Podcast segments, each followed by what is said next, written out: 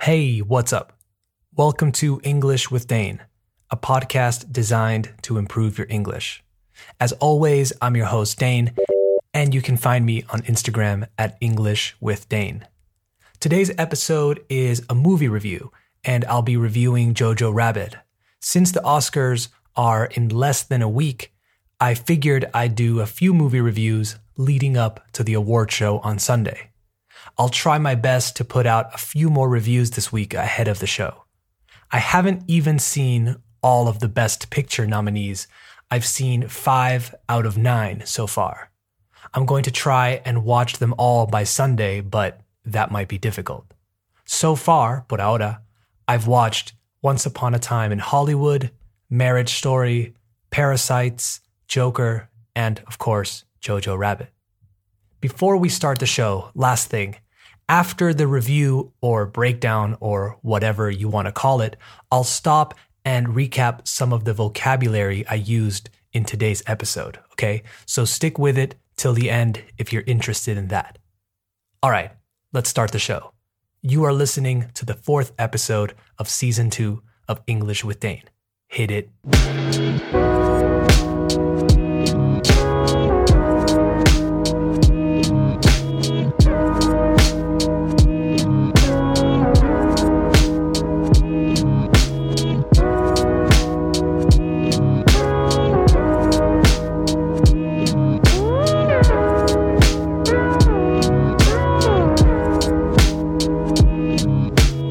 Okay, we have officially started the show.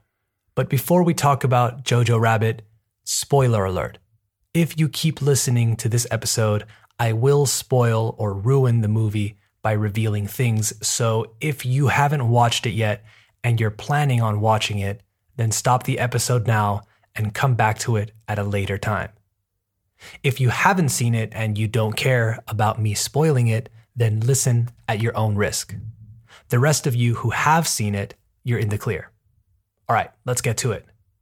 So, Jojo Rabbit, first, some basic information. The runtime is 108 minutes, so an hour and 48 minutes, and it didn't feel long. It felt just right in length, I must say. It was directed by New Zealander Taika Waititi, who's famous for directing several things you might know the most recent Thor movie, Thor Ragnarok, which was surprisingly good and surprisingly funny. The Mandalorian, which is kind of like this space western TV show which happens in the Star Wars universe and that features that baby Yoda character that you have definitely seen around on the internet. It's been in a lot of memes. So Waititi's claim to fame, so what made him famous originally was a movie called Hunt for the Wilderpeople, which I haven't seen yet, but is apparently really, really good too. The screenplay, El Guion, was written by Taika Waititi too, and it was inspired by a book called Caging Skies, written by Christine Leunens, which Waititi's mom gave him. The book is about a young Hitler supporter who realizes, que se da cuenta, that his parents are hiding a Jewish girl. The cast includes well known actors, actores conocidos, like Scarlett Johansson, Sam Rockwell, Rebel Wilson, Stephen Merchant, and Taika Waititi himself, as well as young, not so famous, but soon to be famous actors Roman Griffin Davis, who plays JoJo, and Thomasin McKenzie, who plays Elsa. Jojo Rabbit came out on the 18th of October in the United States, but I just watched it because here in Spain, it came out on the 24th of January. Like I mentioned before, it has been nominated for Best Picture or Best Movie, but those aren't the only nominations it has received. There's also Best Supporting Actress, Scarlett Johansson, Best Adapted Screenplay, Taika Waititi, and Best Costume Design, Best Film Editing, and Best Production Design, giving it a grand total of six Oscar nominations. All right, I think that's enough general information. So let's get into the meat and potatoes of this thing. So, a quick summary first Jojo Rabbit is a World War II satire or parody that follows a young, lonely boy named Jojo, which is short for Johannes, Johannes Betzler, who has a strong sense of duty and loyalty to his country, Germany. But a strong sense of duty is not the only thing Jojo has. He also has an imaginary friend, and his imaginary friend is none other than Adolf Hitler. Jojo knows that his imaginary friend is imaginary, though. It's not like he's crazy. Jojo's ultimate dream is to become Adolf Hitler's bodyguard. He feels enormous admiration for him and everything he represents. Jojo tries to be his best little Nazi self, and all he wants to do is do right by his country and his leader. But one day, his world is kind of turned upside down. He realizes, se da cuenta, that his own mother, Rosie, played by Scarlett Johansson, is basically betraying, traicionando, everything he knows. She is hiding a young Jewish girl in a small secret room behind a wall in Jojo's late sister's bedroom. Jojo must then confront his own ideas and notions as he navigates this difficult and shocking situation. That's maybe more of a synopsis than a summary, but you get what I mean. So the movie revolves around Gira en Torno, Jojo trying to come to terms with the fact that Jews are actually not the enemy while wrestling or fighting with the ideas and ideology he has grown up with, con la que ha crecido. I think it's a really beautiful and cute story, and the general tone of this movie is fantastic. Let me go back a little bit. So the movie opens with Jojo in his room in front of the mirror, practicing a little speech in which he introduces himself to someone who isn't there, as if he were speaking to a general or someone like that, just practicing, right? It helps us, the audience, get to know who he is. It's a great way of getting you interested right away. He talks about how he's getting ready to go to a quote, special training weekend. He says that it's going to be intense, and then he says, Today is the day you become a man. You can see that he's really nervous and that he's trying to convince himself that from now on he will be a man, a soldier, and a defender of the ideals that his country is fighting for. He states, afirma, that he is ready to give up his life for his country and his leader, Adolf Hitler, but again seems extremely nervous. Throughout the movie, he is very insecure, but at the same time, he's very brave. Although he is scared of failing, scared of other kids because he's a bit of a loner, he understands what he has to do. He has to become a man, he has to be tough. I think this ties in or has to do with the absence of his father and him trying to fill his shoes, right? He's trying to be the man he thinks his father would want him to be. Anyway, he goes to this camp. This special weekend camp is meant to separate the men from the boys. Him and his friend Yorkie, this cute little chubby kid, try super hard to become soldiers. And they talk about killing and what they would do if they saw a Jew and stuff like that. It's in this camp where we meet Captain Klenzendorf, or Captain K, played by Sam Rockwell. I think this guy is the best character in the whole movie. He's a captain that had an accident in the field of battle, hurt his eye, and now cannot fight. So he gets sent to be in charge of the youth camp, the Young Volk camp. I thought he was hilarious. He ends up being a good person, though, termina siendo una buena persona. And you got the feeling from him that he didn't really identify with the party ideology and he had a solid code of ethics. Well, you know what I mean. I mean, he does save Elsa's life, as well as Jojo's in the end.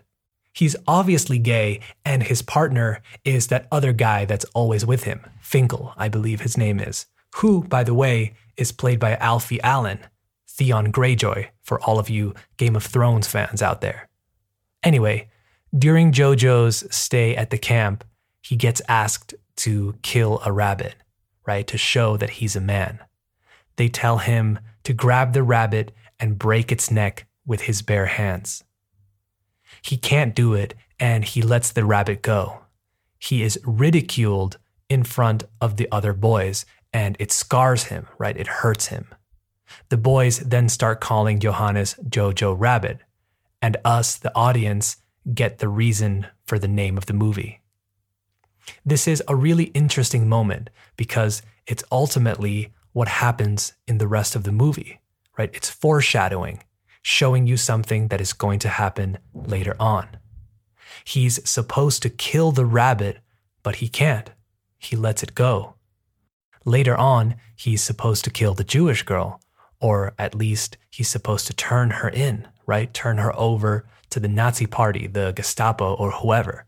But he doesn't. He again lets her go because she's the rabbit, right? And it's funny because after he can't kill the rabbit while he's at the camp, Hitler tells him that his mercy, his ability to forgive the rabbit's life, is actually his strength. That he should embrace it, that he should embrace being Jojo Rabbit. So it's kind of ironic that it's actually imaginary Adolf Hitler who says this to him, who gives him this advice that would later prove to be pivotal or very important for the development of the story. Anyway, after the other boys make fun of him, he tries to prove, intenta demostrar, that he's tough. So when Captain Klenzendorf is teaching them how to use a grenade, he runs up, takes the grenade from the captain's hand, and along with imaginary Hitler, he throws the grenade. But it hits a tree, bounces back, and blows up right next to him.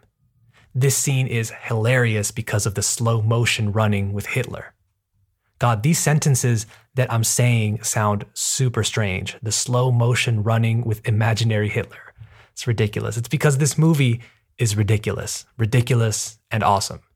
So he gets badly injured, right? His face is disfigured and he has a limp, está medio cojo. And because of his injuries, he spends a lot of time at home because he thinks he's ugly and he doesn't even want to go outside. And since he's always home, he discovers Elsa hiding in the walls. All right, I'm not going to recount the whole movie because it'll be too long an episode.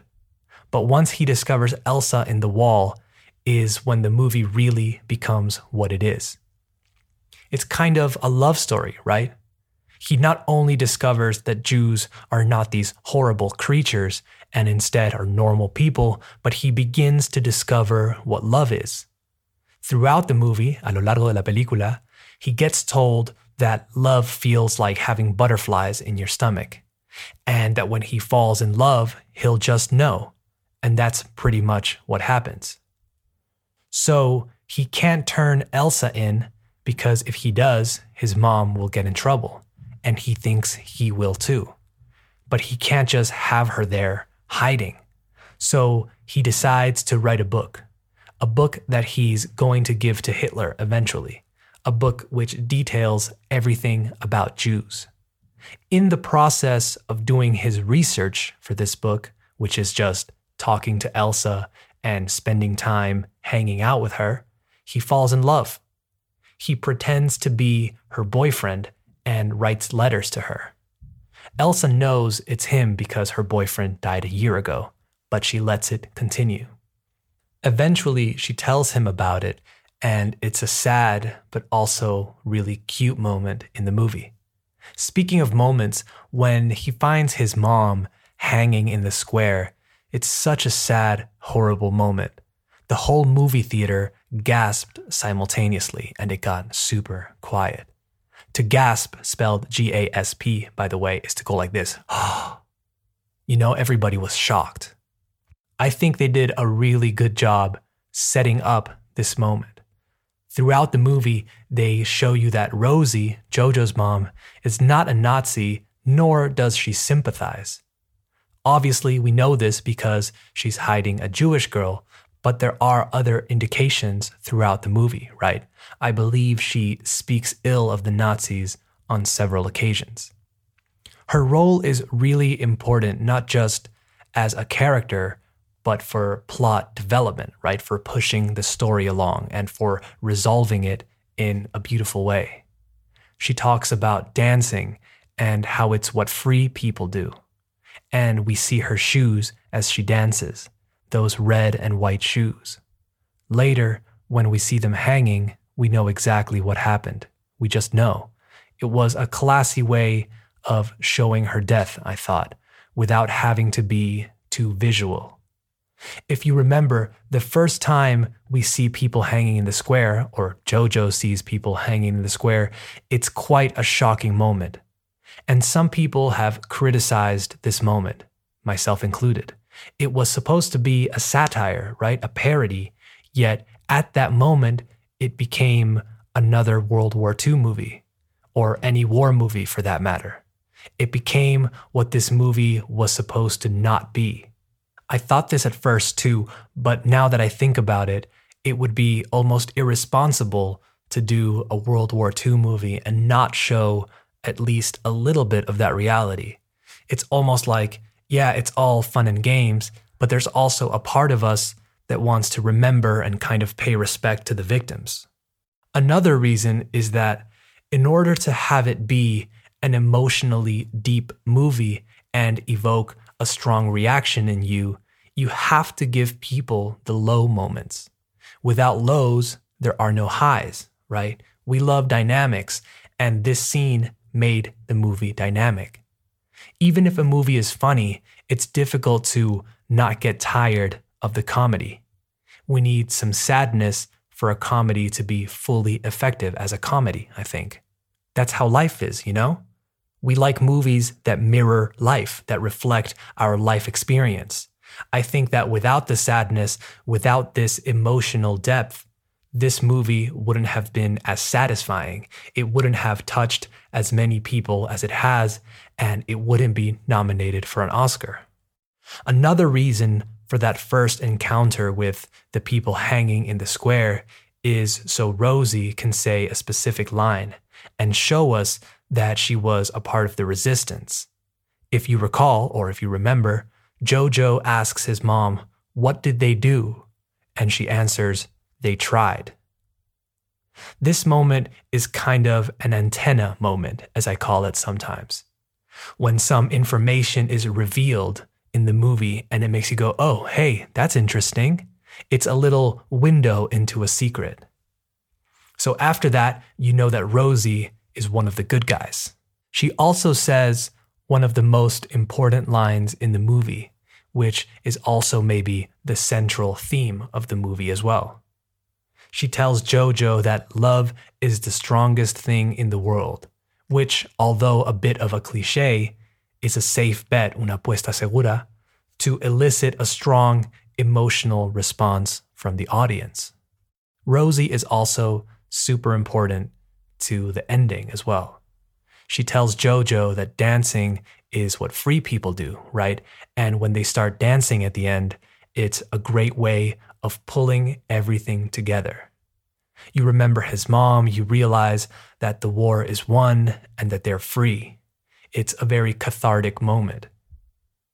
All right, I have to stop soon because this is getting long and I could keep talking about this movie for a while. In general, I thought it was awesome. It was really funny and different, and it was emotionally deep enough, lo suficientemente profunda emocionalmente, to really value. I think it really resonated with the audience, which is, after all, what you want movies and art to do in general. My favorite character was Captain Klenzendorf, just because of how funny he was, and of course, because of how he saves Elsa's life when the Gestapo comes into their house, and Elsa pretends to be se hace pasar por Jojo's late sister, and also because of how he saves Jojo's life at the end, too, ripping off Jojo's jacket and calling him a Jew to make sure he doesn't get shot by the Allies right after they win the war and they're rounding up all the Nazis they can find. I loved Captain K not only for saving them, but also because of his ridiculously flamboyant costume idea and his ridiculous sound gun. That gun that emits a horrible sound in order to defeat his enemies. Just ridiculous, and I'm a fan of ridiculous. I thought the scene when the Gestapo comes into the house to look around was hilarious too. And that is a sentence I didn't think I would ever say. But Stephen Merchant, the tall guy, does a great job. They brought back that old joke from Spies Like Us from the year 1985, that movie with Chevy Chase and Dan Aykroyd, and I thought it worked very well with all the characters greeting each other or saying hello by saying Heil Hitler over and over. It was such a ridiculous movie in general, treating something so impactful and tragic from a historical context in such a casual and funny way. They did a really, really good job, I thought. It, of course, reminded me of Charlie Chaplin's The Great Dictator, but obviously two very different movies. I left the movie theater with a great taste in my mouth, which is always a good sign. And although I've read some negative reviews online, in my eyes, it was a fantastic movie. All right, I know it's been a long episode, but I guess I had a lot to say. Before we go, let's take a look at some of the vocabulary from today's show. I'd love to hear your thoughts on the movie too, by the way. So if you agree or disagree, write to me at English with Dane on Instagram, or if you want, write me an email at englishwithdane at gmail.com. Also, if you want a full transcript of the show to read along while you listen, write to me and it will be my pleasure to send you the free transcript. A bunch of listeners have already requested them. Okay, the vocabulary. Claim to fame. The sentence was Waititi's claim to fame was a movie called Hunt for the Wilderpeople, which I haven't seen yet. So someone's claim to fame is what made them famous in the first place. In this case, that movie that I mentioned. All right, next one to do right by someone. The sentence was Jojo tries to be his best little Nazi self and all he wants to do is do right by his country and his leader. This means to treat someone as you think they want to be treated, to be kind and treat them in a way that makes them happy, to honor them in a way. Next one, late. The sentence was She is hiding a young Jewish girl in a small secret room behind a wall in Jojo's late sister's bedroom. So, in this case, the word late doesn't mean the opposite of early. It doesn't mean tarde. In this case, it means no longer alive, so dead.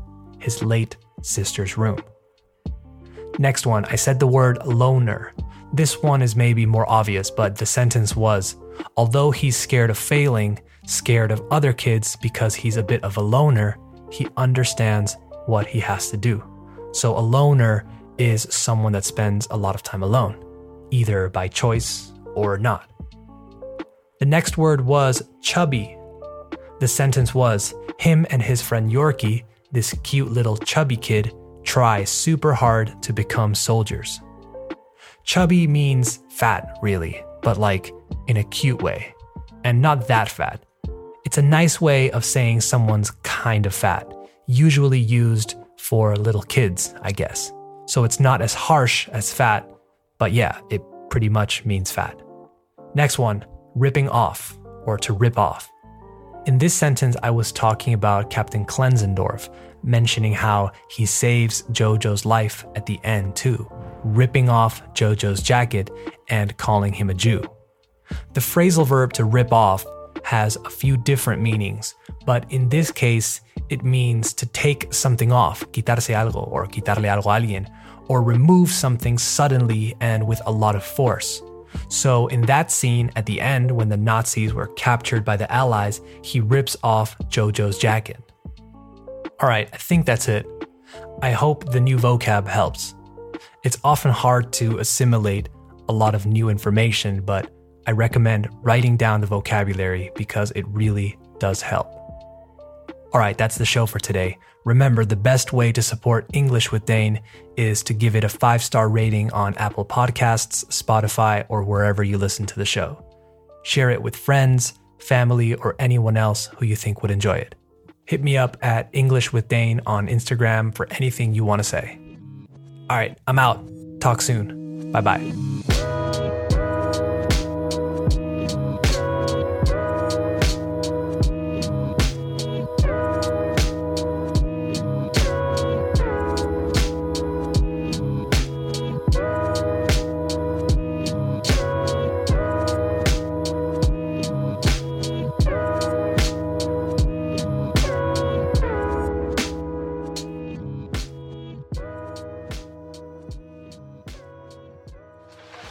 Ah, here we are. I'm Hadley, internal medicine. And Dr. Lafong, communicable diseases. Dr. Boyer, bacteriology. And Dr. Stinson, Marston, and Gill of the Northampton Trauma Institute. And Dr. Imhouse of the Zurich Relief Fund. These are our newly arrived surgeons, Drs. Trowbridge and Greenbaum. Doctor? Doctor? Doctor? Doctor? Doctor? Doctor? Doctor? Doctor. Doctor? Doctor? Doctor? Doctor. Doctor? Doctor? Doctor? Doctor. Doctor? Doctor? Doctor? Doctor. Doctor? Doctor? Doctor? And doctor. Well, we miss anyone?